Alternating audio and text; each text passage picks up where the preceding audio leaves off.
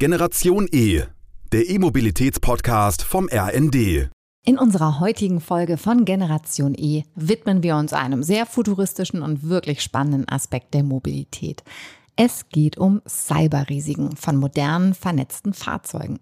Mein Name ist Dorothee Heine und mein heutiger Gast ist ein Experte in Sachen Car-Hacking und Cyberangriffen und für den Versicherer Allianz tätig. Herzlich willkommen, Dr. Christoph Lauterwasser. Guten Tag, Frau Heine. Bevor wir in das Thema Cyberrisiken einsteigen, eine Frage vorweg. Wie sieht denn Ihre tägliche Mobilität aus? Also meine tägliche Mobilität ist eigentlich das Fahrrad. Also ich fahre zum Beispiel in die Arbeit regelmäßig mit dem Fahrrad und da ich mitten in der Stadt in München wohne, ist es auch ein sehr äh, gutes Fortbewegungsmittel. Hat das denn einen Motor? Ist es ein E-Bike? Nein, es ist kein E-Bike, es ist noch ein klassisches Fahrrad. Sehr gut, die Kraft der Beine. Ähm, jetzt möchte ich gerne mit Ihnen in unser heutiges Thema einsteigen. Und zwar einhergehend mit der E-Mobilität schreitet ja auch die Konnektivität, also die Vernetzung und auch die Digitalisierung von Fahrzeugen voran. Und Autos werden ja fast schon zu rollenden Computern. Das sieht man ganz besonders bei E-Autos. Die haben ein eigenes Betriebssystem. Und das ist sehr spannend und ermöglicht viele neue Services und Features, von denen wir, also die Fahrer, ja auch sehr profitieren. Das bedeutet ja aber auch, dass es neue Herausforderungen für Hersteller und für Nutzer gibt. Und wir sprechen ja heute über Cyberrisiken im Automobilbereich. Und jetzt müssen Sie uns mal helfen, was genau sind denn Cyberrisiken?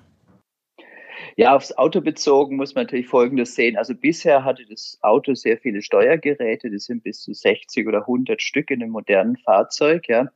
Und das wird aber zunehmend vernetzt mit der Umgebung. Also das ist einmal der Mobilfunk natürlich, Mobilfunkverbindung ins Auto, aber natürlich auch zum Beispiel GPS-Signale, es gibt USB-Sticks im Auto und so weiter. Und man ahnt schon, ähnlich wie bei der klassischen IT, ist es auch hier so, dass diese Zugänge zum Auto einerseits viel Nutzen für den Kunden schaffen, aber andererseits natürlich potenzielle Angriffsvektoren für Hacker sind. Mhm. Gibt es denn, es gibt ja immer mal wieder Berichte auch, Sie haben es jetzt gerade schon genannt, das Thema Hacking, dass Autos gehackt wurden. Aber was bedeutet das denn genau? Also können Sie uns da mal ein paar Beispiele nennen, ganz konkret? Also ein konkretes, sehr bekanntes Beispiel war der Hack von einem Jeep in USA 2015 von Walasek und Miller. Und da ist Folgendes passiert. Die haben eine Schwachstelle gefunden im Infotainment des Fahrzeugs und konnten dann eine ganze Reihe von Funktionen auslösen im Fahrzeug, also unter anderem die Bremsen, Scheibenwischer, auch das Infotainment manipulieren. Und das war so ein Weckruf, glaube ich, für die ganze Branche, dass Hacking-Angriffe auf Fahrzeuge möglich sind. Und man muss dazu sagen, der Rückruf, ähm, der wurde später beziffert von McKinsey auf 700 Millionen Euro, was die Kosten betrifft, weil insgesamt waren 1,4 Millionen Fahrzeuge betroffen. Das ist natürlich eine ganz schöne Summe. Und jetzt frage ich mich natürlich, ähm, vielleicht als äh, E-Auto-Fahrer, äh, muss ich denn jetzt Angst haben, wenn ich das nächste Mal in mein Auto steige? Na, ich sage jetzt mal so, also bisher sind außerhalb dieses, also wenn das jetzt ein Hacking-Angriff von sogenannten Whitehead-Hackern, die haben auch den Hersteller auch rechtzeitig informiert, ja. Und ähm, bisher sind uns jetzt bei der Allianz keine Schäden aufgetaucht, aber es ist natürlich nicht auszuschließen. Und wir ähm, sehen aber gleichzeitig, dass die Branche sehr, sehr stark aufrüstet in diese Richtung. Also die Fahrzeughersteller bauen eigene Abteilungen auf und es gibt inzwischen auch eine Regulierung. Das heißt, ein Fahrzeug, was auf den Markt kommt, muss künftig bestimmten ähm, Anforderungen entsprechen und auch die Hersteller müssen ihr Risikomanagement zertifizieren. Mhm. Jetzt sind wir schon so ein Stück weit bei den Herstellern angekommen. Das ist ja auch eine ganz neue Herausforderung und auch eine neue Verantwortung. Und damit die Autos jetzt auch in Zukunft sicher sind und immer auf dem neuesten Stand sind, wie können denn da die Hersteller aktiv werden? Also zunächst mal muss ich natürlich das Thema Cyber Security durch den ganzen Entwicklungsprozess des Fahrzeugs durchziehen. Ja, das beginnt in der ganz frühen Phase der Produktentwicklung. Und also die Abteilungen, die dafür zuständig sind, müssen auch dafür sorgen, dass die entsprechenden Analysen frühzeitig in die Entwicklung einfließen. Das wird dann auch getestet. Und üblich ist auch das sogenannte Penetration Test, das heißt Angriffe von Hackern am Ende äh, dieser Entwicklungskette auch noch durchgeführt werden, um zu prüfen, wie sicher das Fahrzeug ist. Ja. Aber die Verantwortung geht für den Hersteller noch weiter auch über den ganzen Lebenszyklus des Fahrzeugs muss weiter sichergestellt werden, dass wenn es zu Vorfällen kommt, man entsprechend reagieren kann. Und äh, die große Herausforderung da ist, dass der Gesamtlebenszyklus von so einem Fahrzeug sehr lange ist. Das heißt, es wird vielleicht äh, acht Jahre lang, sechs, sieben, acht Jahre lang produziert. Und anschließend ist es aber noch zehn, 15 Jahre unterwegs. Das heißt, äh, diese Kette ist natürlich aus IT-Sicht eine sehr, sehr lange Zeit. Und wie kann gesichert werden, dass dieser Lebenszyklus dann auch wirklich die ganze Zeit für den Nutzer sicher ist? Also ein ganz wichtiger Aspekt dabei ist jetzt neben der ursprünglichen Entwicklung natürlich die Marktbeobachtung auch. Und ähm, was jetzt neuerdings immer mehr kommt, ist, dass die Fahrzeuge auch updatefähig sind. Ja. Das heißt durch sogenannte entweder Over-the-Air-Updates, ähm, die direkt auch ähm, sozusagen auf dem Parkplatz passieren können oder auch Updates in der Werkstatt, kann die Security wieder erhöht werden. Das ist ziemlich ähnlich wie beim normalen Smartphone zum Beispiel, wo ja auch regelmäßig Updates gemacht werden, die nicht selten der Sicherheit der, der äh, Handys dienen. Mhm. Kann ich denn als Fahrer oder als Nutzer von einem E-Auto etwas proaktiv tun, damit mein Fahrzeug möglichst sicher unterwegs ist und geschützt ist vor Cyberangriffen? Also ich, da wird es schon eine gewisse Mitwirkung auch der Fahrzeughalter geben müssen künftig. Also das beginnt mit Software-Updates. Ich hatte es ja gerade schon erwähnt. Die Updates haben nun mal auch eine Sicherheitsfunktion, was IT-Sicherheit betrifft. Ja. Sind aber auch so Sachen, die Kennwörter, mit denen vernünftig umzugehen. Ähm, ich hatte jetzt noch gar nicht gesprochen über das Thema Diebstahl. Da sehen wir auch die Entwicklung, dass das Handy zum Fahrzeugschlüssel wird. Ja. Und da hat natürlich auch immer der Nutzer eine gewisse Verantwortung. Zum Beispiel, dass das Handy ähm, gesperrt ist und niemand so ohne weiteres darauf zugreifen kann. Hm. Ja, das ist ja gerade beim Thema Carsharing zum Beispiel, ne? Wo dann das Handy auf einmal zum Autoschlüssel wird, um das Auto zu öffnen. Gibt es, es gibt ja Einzelangriffe, aber gibt es auch Angriffe auf ganze Flotten? Gerade wenn ich jetzt zum Beispiel an Carsharing denke, könnte ein Hacker mit einem Angriff direkt so eine ganze Fahrzeugflotte lahmlegen oder auch schaden? Also es ist zumindest denkbar. Also wir haben ja Untersuchungen gemacht an verschiedenen Fahrzeugen, auch im Allianzzentrum für Technik, gemeinsam mit Partnern ähm, von Hochschulen und ähm, von Fraunhofer Institut. Und ähm, da haben wir festgestellt, dass zunächst mal die, ähm, die Fahrzeug, die, die Telemetrieschnittstelle ähm, sehr gut abgesichert ist bei den Fahrzeugen, die wir angeschaut haben. Und das wäre ja notwendig, um praktisch eine ganze Andererseits haben wir gesehen, dass es Schwachstellen zum Beispiel gibt bei der Schnittstelle, die im Fahrzeug benutzt wird für die Diagnose in der Werkstatt. Ja. Und da könnte man sich natürlich auch vorstellen, dass über einen Angriff, über eine, von, über eine Werkstatt zum Beispiel mehrere Fahrzeuge betroffen werden oder eventuell über so Nachrüstlösungen, über sogenannte Dongles, die im Auto verbaut werden, dass halt alle Fahrzeuge, die so einen Dongle haben, dann äh, Probleme kriegen könnten. Wir hören jetzt schon, es sind eigentlich ganz viele verschiedene Parteien involviert in diesen äh, Prozess der Sicherheit des Autos. Gibt es denn einen Austausch zwischen den Herstellern und Versicherern, Werkstätten, die direkt mit dem Thema zu tun haben, damit auch alle möglichst gut vorbereitet sind und miteinander agieren können und auch so ein Wissenstransfer stattfindet? Also was es heute schon gibt, ist eine Vereinigung der Fahrzeughersteller der Zulieferer in den USA. Das nennt sich Auto ISAC wo die Hersteller Informationen austauschen. Ähm, wir würden uns allerdings von Seiten der Allianz eine europäische Lösung zusätzlich wünschen und die auch übergreifend wäre, also branchenübergreifend, weil wir ja durchaus auch betroffen sind. Was müsste denn Ihrer Meinung nach passieren, damit so eine branchenübergreifende ähm, Zusammenschluss einer Organisation Realität wird? Also die Diskussion gibt's in der Branche, aber ich glaube, ähm, es muss einfach noch mehr gesprochen werden. Es muss auch halt jetzt konkret umgesetzt werden. Und ich denke, da spielt natürlich durchaus auch die Politik eine Rolle, um sowas mit anzuschieben und zu fördern. Mhm. Jetzt noch mal eine Frage. Warum beschäftigt sich denn ein Versicherer wie die Allianz überhaupt mit dem Thema Cyberrisiken und Hackerangriffe bei Automobilen so intensiv? Ja, dazu muss man zunächst mal sagen, ähm, Sie sind ja auch als Autofahrer, der sich versichert, auch geschützt, zumindest finanziell. Also das heißt zum Beispiel Schäden Dritter, wenn es jetzt in der Haftpflichtversicherung wäre, dass ein Dritter zu Schaden kommt durch einen Cyberangriff, sind gedeckt. Genauso sind auch Schäden am eigenen Fahrzeug gedeckt, wenn es infolge eines Hackerangriffs zu Kollisionen käme. Und ganz besonders betroffen sind wir schon heute im Bereich Diebstahl.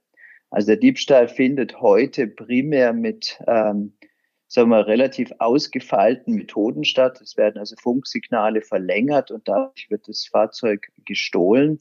Das ist aus unserer Sicht auch schon eine Form des Hackerangriffs. Und ähm, da fließt ja erheblich Geld auch jedes Jahr. Können Sie da mal so Zahlen oder Perspektiven nennen, wie sich das verändert hat und was Sie glauben, was das für ein Potenzial ist? Also sagen wir so, die ähm, Insgesamt ist es so, dass in Deutschland ähm, so etwas unter 20.000 Fahrzeuge pro Jahr gestohlen werden. Und wir gehen davon aus, auch wenn wir dafür keine direkten Beweise haben, dass, ein, dass der größere Teil mit solchen ähm, sogenannten Relay Station Attacks, das heißt mit Funk, mit äh, Überwindung der Funkstrecke gestohlen wird. Ja. Und ähm, das heißt natürlich auch, ja, oder wenn man zurückschaut, drücken wir es mal so aus, dann wurde schon 2011 von der ETH Zürich diese Methode veröffentlicht. Damals hat man es nicht so ernst genommen, weil man dachte, das ist sehr, sehr kompliziert, das zu machen. Aber letzten Endes funktioniert es, wie es in anderen Branchen auch ist. Die Tools werden von ähm, Hackern entwickelt, die ähm, sehr gut sind. Aber der eigentliche Anwender in Anführungszeichen, das heißt, der den Diebstahl durchführt, der muss ja nachher nur das Tool benutzen, ja.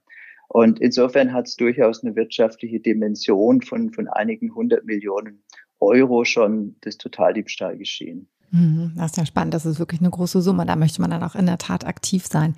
Gibt es denn jenseits des Bereiches Diebstahl ein Themenfeld im Automobilbereich, wo Hacker besonders aktiv werden? Das, glaube ich, kann man momentan noch nicht abschätzen. Also was ich mir vorstellen könnte, es gibt ja verschiedene Szenarien. Eins könnte durchaus Erpressung von Herstellern sein. Ja, also wenn ich zum Beispiel einen Zugang zu einem Fahrzeug habe und sehe, ich könnte da zum Beispiel sowas wie ein Denial of Service Attacke machen. Das heißt, das Starten des Fahrzeugs ist nicht möglich. Es kann aber zum Beispiel, wir hatten auch dieses Thema Abhören von Fahrzeugen, wäre auch denkbar, ähm, weil ja Mikrofone auch verbaut sind. Das spielt natürlich mehr im, im Wirtschaftsspionagebereich auch eine Rolle oder halt die konkrete Bedrohung. Also als allerschlimmster Fall wäre natürlich das Fahrzeug als Waffe zu sehen ähm, im Terrorbereich. Ja. Mhm. Ich glaube, die Frage würde ich fast noch mal gesondert aufgreifen. Warum hackt sich denn überhaupt jemand in ein Auto? Also was sind die Beweggründe? Also wir haben ja bei, beim Diebstahl ist es ja ganz klar ein wirtschaftliches Motiv, ja. Und ich glaube, auch wenn man Hackerangriff jetzt anschaut im normalen IT-Bereich, dürfte das ja das Wichtigste sein. Also wenn man zum Beispiel die Angriffe jetzt auf die Pipeline in USA anschaut, ähm, da ging es ja wirklich um Erpressung von Geld, ja. Also auch hier wieder ein wirtschaftliches Motiv. Es gibt natürlich sicherlich auch ähm, die Variante, dass jemand einfach nur es tut, weil er es kann und ähm, sozusagen Freude an der Technik hat. Ja, sowas mag es auch geben. Allerdings haben wir festgestellt, dass die Angriffe und Szenarien, die wir ausprobiert haben, dass die einerseits erhebliches Know-how erfordern und andererseits auch ähm, durchaus Monate dauern, ja, so dass es eigentlich eher in diesem, sagen wir, Wirtschaftskriminalität in dieser Ecke landen würde. Hm, okay. Sind denn so Cyberrisiken von E-Autos höher als bei Verbrennern? Also per se würde ich sagen, nein. Also letzten Endes ähm, ist es bei den Elektroautos so, dass durch das Batteriemanagementsystem, was ja die Sicherheit der Batterie auch gewährleistet, nochmal einen Punkt gibt, der besonders schützenswert ist, ja. Und generell haben E-Autos einen sehr, sehr hohen Anteil an Elektronik, auch im Vergleich zu Verbrennern. Aber es gibt jetzt keinen grundsätzlichen Unterschied, was die Angriffsmöglichkeiten betrifft. Außer vielleicht noch die Tatsache, dass es natürlich noch eine zusätzliche Schnittstelle gibt, weil beim Laden sich das Fahrzeug auch mit der Ladesäule unterhält, in Anführungsstrichen. Mhm. Wie hoch ist denn das Risiko als Otto-Normalverbraucher, als Nutzer eines Autos, ähm, Opfer eines Cyberangriffs zu werden? Also das kann man momentan leider nicht beziffern, ja, weil es ist ein Entwicklungsrisiko, weil sich in der Form nicht realisiert hat, ja, außer wie gesagt beim Diebstahl. Beim Diebstahl ist es so, dass ähm, sozusagen die Aufwände für Diebstahl über die gesamte Fahrzeugflotte oder den Fahrzeugpark ist doch immer noch relativ gering. Das sind nur wenige Prozent der Kosten, die wir für die Versicherung aufwenden oder für die Schadenkosten. Für einzelne Fahrzeuge kann es aber sehr, sehr hoch sein, der Anteil, und dann steigt natürlich auch die Prämie sehr stark an. Hm. Jetzt haben wir gerade schon über andere Fahrzeuge auch gesprochen. Ist es denn möglich, dass ähm, auch Fahrzeuge wie zum Beispiel E-Bikes, die ja auch jetzt vernetzter und digitaler werden, auch durch Apps oder E-Motorräder und natürlich auch ein großer Bereich so Urban Air Mobility, also Drohnen, können die auch gehackt werden? Also grundsätzlich ja, wobei natürlich dann schon die Frage ist, sind sie wirklich ähm, sozusagen vernetzt? Ja, das beginnt sicherlich auch, zum Beispiel bei Motorrädern habe ich es gesehen, dass da auch Vernetzung gibt, ja. Ähm, aber da spielt, glaube ich, momentan eher Tuning eine Rolle. Das ist dann ja quasi, wenn man es Hacking nennen will, kann man es auch Hacking nennen, dass jemand halt zum Beispiel die Geschwindigkeitsbegrenzung auf 25 beim Pedelec versucht ähm, abzuändern, drücken wir es mal so aus. Ja, das stimmt, aber dann greift auch der Versicherungsschutz nicht mehr, habe ich mir sagen lassen. Ja, also auf jeden Fall ist es ist eine Form von Fahrlässigkeit, wo ja auch dann, also gut, ist beim, beim Elektrofahrzeug ist nochmal speziell, weil es ja quasi in dem Sinn ähm, jetzt keinen Führerschein dafür bedarf, aber der Eingriff ist natürlich kritisch. Und man muss auch sagen, man kann sich das auch auf Elektroautos mal projizieren. Da ist so eine Manipulation absolut riskant, weil sie halt auch die Batterie aus dem sicheren Bereich bringen könnte und damit ein Feuerrisiko auslösen könnte. Ja, das sind Buster-Lösungen problematisch. Mhm, das stimmt. Ähm, haben Sie denn noch vielleicht zum Abschluss einen Tipp für uns, wie wir uns schützen können im Alltag, wenn wir mit unserem Auto unterwegs sind? Vielleicht jenseits der Updates? Gibt, gilt es irgendwie einen Bereich, wo wir besonders wachsam sein sollten? Ich glaube, das ist, das ist sehr schwierig, weil das von außen ja nicht sichtbar ist, wenn jemand sowas probiert. Ja, also wenn Sie jetzt mal diesen Fall von dem Jeep nehmen, da könnte der einzelne Fahrzeugnutzer nichts tun. Ja, ich glaube, das ist mehr eine gesamtgesellschaftliche Aufgabe, abseits wirklich von der Mitwirkung im IT-Bereich, die in allen Lebensbereichen notwendig ist. Was mache ich denn eigentlich, wenn ich merke, dass jemand von außen, wie jetzt bei dem Beispiel des Jeeps, sich in mein Auto gehackt hat, kann ich dann was tun? Sie haben es gerade angedeutet, eigentlich kann man nicht viel tun, aber was würden Sie jemandem raten, wenn man merkt, Mensch, man, da stimmt was nicht mit meinem Auto? Ich meine, da führt der Weg ja eindeutig in die Werkstatt, die sowas prüfen muss. Also man wird künftig ab 2024 gelten die entsprechenden Regelungen, die in Genf bei der UNECE, also bei dem United Nations Economic Council for Europe geschaffen worden sind ähm, greifen. Und da ist es auch so, dass das Erkennen einer Cyberattacke quasi mit zum Pflichtprogramm gehört, ja. Das heißt, dann müsste das dem der Werkstatt bzw. dem Fahrzeughersteller möglich sein, sowas zu überprüfen. Okay, also ein wirklich spannendes und sehr, sehr facettenreiches Feld. Und ich sehe auch, dass ähm, diese Thematik uns in jedem Fall in der Zukunft auch noch sehr beschäftigen wird. Eine Frage, die ich meinen Gästen sehr gerne zum Schluss stelle, ist, was ist denn Ihre Vision so in Bezug auf die Mobilität, so in die Zukunft geblickt, vielleicht für die nächsten 10, 20 Jahre? Ja, ich glaube, es sind, es sind drei Sachen. Das eine ist einmal vielfältige Angebote. Ich glaube, es ist ganz wichtig, dass wir die Vielfalt der Mobilitätsmöglichkeiten, die heute entstehen, also von Sharing über die Elektro über die Scooter und so weiter, dass man das alles sinnvoll nutzt und aber gleichzeitig darauf achtet auf zwei Dinge. Und es ist einmal das Thema Vision Zero, das heißt keine Getöteten im Straßenverkehr und auch keine Schwerverletzte. Das heißt, noch sehr viel Arbeit notwendig. Und das andere ist wieder ein Zero, nämlich Zero Emission, weil ich glaube, wir müssen dringend aus Gründen der Nachhaltigkeit dahin kommen, dass wir insgesamt die CO2-Emissionen deutlich reduzieren. Ja, das ist wohl somit das dringendste und vordringlichste Thema. Vielen Dank, Dr. Christoph Lauterwasser, dass Sie sich heute die Zeit genommen haben für unseren Podcast Generation E. Vielen Dank, Frau Heine. Hat Spaß gemacht. Danke. Wenn Ihnen, liebe Zuhörer, die heutige Folge gefallen hat, dann abonnieren Sie uns und verpassen Sie keine Folge mehr von Generation E, dem Podcast rund um E-Mobilität. Das war Generation E der E-Mobilitäts-Podcast vom RND.